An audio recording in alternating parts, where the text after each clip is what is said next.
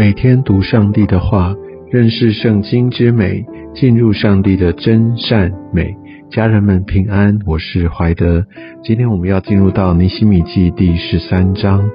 在这一章写成的时间背景啊，其实不是紧接着第十二章，而是又过了多年，甚至尼西米他回去王的旁边，在任职了一段时间，他在跟王告假，再回来的时候，发现在整个的耶路撒冷已经又有一些很大的改变。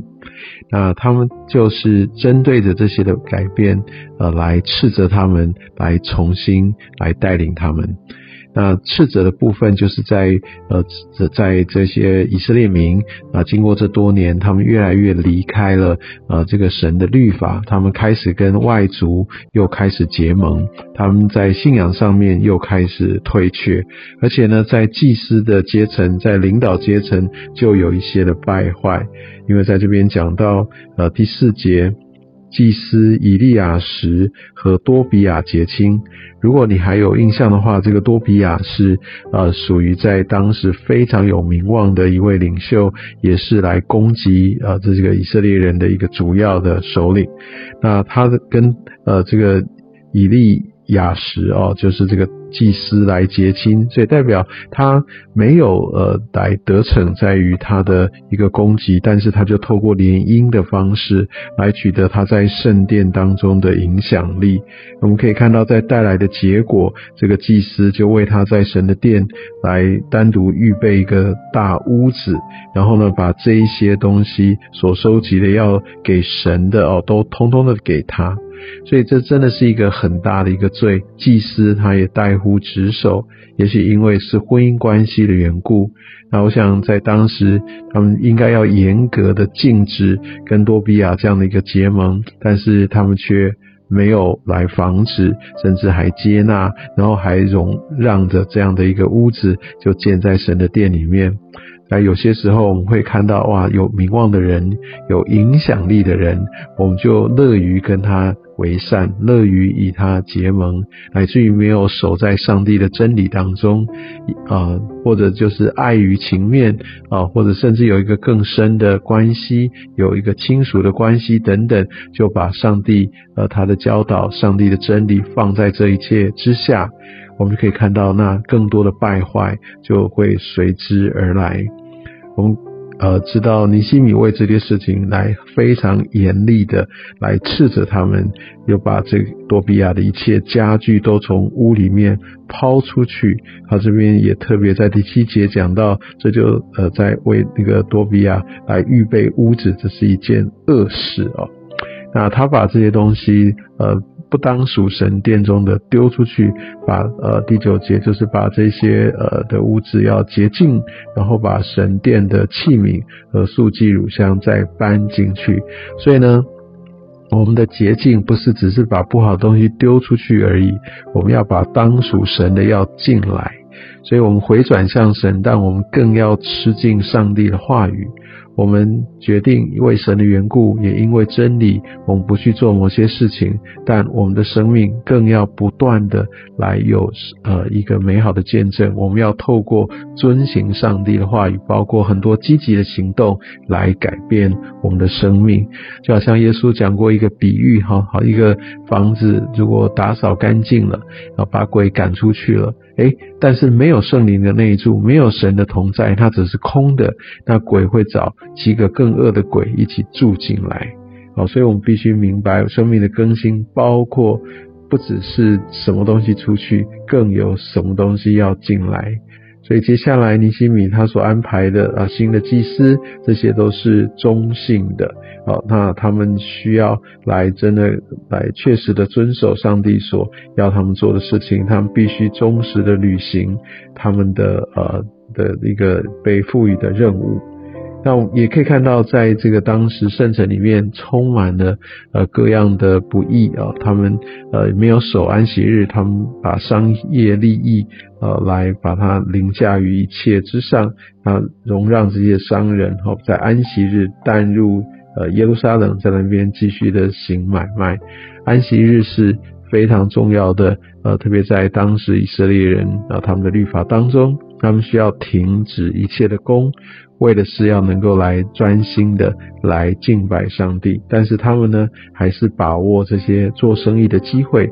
所以乃至于他们就越来越跟这个世界妥协。所以我们必须要紧紧抓住，不只是安息日，呃，它背后的一个真正的核心，更是我是不是愿意为了上帝的缘故。来不跟着这世界的一些的潜规则，世界的一些运作的方式来跟他们对齐，而是抓住上帝他的法则，而我更要呃有定期的来抽出自己，能够来到上帝的面前，来专心的来仰望他，寻求他，敬拜他。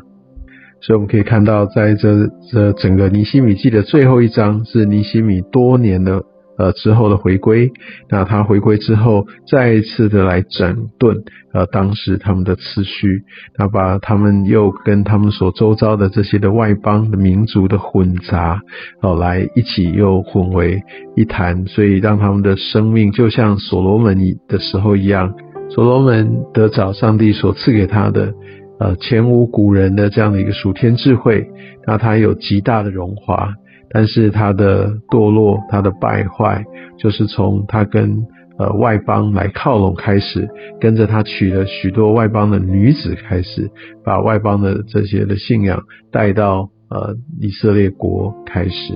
所以我们必须非常非常的谨慎小心，不要跟这世界为伍，因为我们是很容易的来走到这世界这些似是而非的价值观当中，在当时他们的人少。啊，所以他们在外邦的文化当中被包围，所以他们很容易啊，如果没有坚持得住，就又回到外邦的信仰当中。其实我们在这世界当中，何尝不是如此呢？更在一个网络的世界里，总是有非常多这世界的声音来向我们的生命说话。我们愿不愿意紧紧抓住上帝的真理？我们愿不愿意在这些决定当中？我们能够分别为生，我们并不是要过一个独居与世隔绝的生活，而是我们需要不断不断的来寻求真理，来寻求上帝的心意，不在这些价值观上有任何的妥协，乃至于我跟我们的家能够呃透过谨守遵行上帝的话，透过。抓住上帝的恩典，透过知道我们自己需要分别为圣的这样的位分，让我们可以真正走在一个与神同行、一个荣耀的道路上。愿上帝啊，透过这样的一个重建的过程，从之前的以斯拉记到现在的尼西米记，让我们看见我们哦的生命也需要不断的来恢复，我们需要筑起这个城墙。来抵抗外面的攻击，而在这个修筑的过程里，我们需要一个真实的在真理当中要不断的征战，一面的征战，一面的重建。我们也需要透过不断的欢庆，我们要透过对神的敬拜，也让我们更深的啊，能够更让自己因着上帝而欢喜。我想在呃这两个。书卷当中有非常多的事件，但我真的来鼓励大家，不只是来研究研读这些的事件，更是从这些事件的背后，让我们看见，让我们知道，我们要非常谨慎，在这个世界当中，我们需要紧紧的抓住神，我们都需要一个生命的重建。而这个生命的重建，我们需要从由神，他透过他的真理来光照我们。而且这个重建是一群人他们在一起，啊，我们也需要要谨守在这个真理的基础当中。有太丰富的真理，透过这两卷书，让我们看见，不仅让我们看见盼望，更给我们非常深刻的提醒。愿上帝也使用他的话语，继续的来祝福你的生命。